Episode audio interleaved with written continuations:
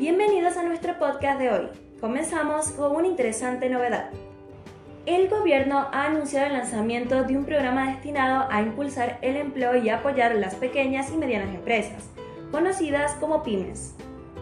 Este programa llamado Emplea Pymes tiene como objetivo generar empleo registrado y brindar un alivio económico a las pymes durante los próximos dos años. En este programa, los trabajadores que ingresen al mercado laboral bajo el plan seguirán recibiendo el salario social complementario durante 12 meses, mientras que el empleador complementará el salario. Además de este beneficio, se han establecido otros estímulos destinados específicamente a las pymes. Uno de los aspectos más destacados del programa es la reducción del 100% de las contribuciones patronales para cada relación laboral, lo que aliviará significativamente la carga financiera de las pymes. Este beneficio también se extiende a los jóvenes entre 18 y 25 años que se unen al programa Empleo Joven. El objetivo principal de este programa es transformar gradualmente los planes sociales y las prestaciones de seguridad social en empleo formal de alta calidad. Esto significa que los trabajadores que ingresen al mercado laboral bajo este programa podrán seguir recibiendo el salario social complementario durante 12 meses, mientras que el empleador asumirá el salario completo. Además de estos beneficios, los trabajadores, incluyendo cooperativas municipales y organizaciones civiles, tendrán acceso a una ART, una obra social y programas de formación financiados por el Estado para mejorar sus habilidades y calificaciones. En cuanto a los detalles específicos del programa, aún no han sido publicados en el boletín oficial.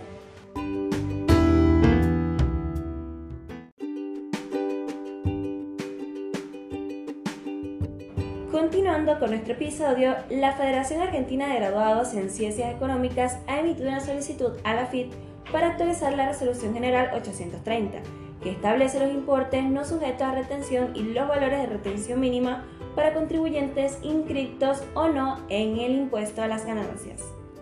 Esta solicitud es una reiteración de una nota previamente enviada al Fisco Nacional el 6 de marzo. En esa ocasión también se pidió la actualización de los importes y valores de la retención.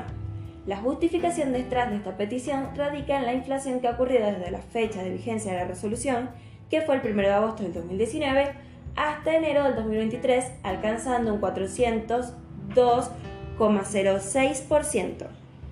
Además, si consideramos los datos hasta julio de 2023, la inflación se ha elevado al 658,78%. Una actualización en línea con la inflación tendría un doble efecto.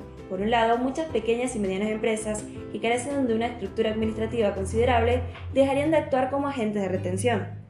Por otro lado, para la FIC significaría que un grupo importante de contribuyentes ya no requeriría el control al que actualmente están sujetos. La Federación también ha solicitado que los honorarios correspondientes al ejercicio de profesionales liberales sea excluido del inciso K y se incluya en el inciso I del anexo 2 de la Resolución General 830.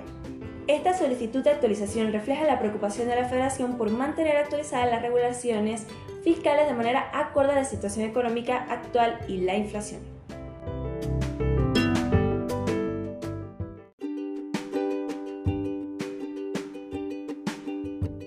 Y para finalizar nuestras novedades de hoy, les traemos una noticia sobre beneficios que están llegando a manos de ciudadanos argentinos. La Administración Nacional de Seguridad Social, conocida como ANSES, ha empezado la entrega de un bono de 120.000 por única vez. Este beneficio se destina a matrimonios, nacimientos o adopciones.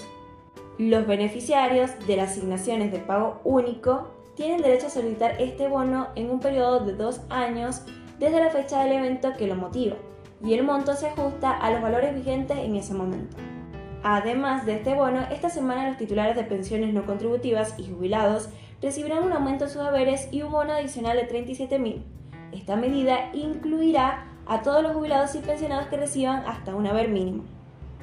Esta es una noticia alentadora para aquellos que reciben estas asignaciones y para los jubilados, ya que proporciona un alivio financiero significativo y un aumento en sus ingresos mensuales. Y así concluye nuestro podcast. Les agradecemos por acompañarnos y les deseamos un gran día. Nos vemos mañana con más novedades.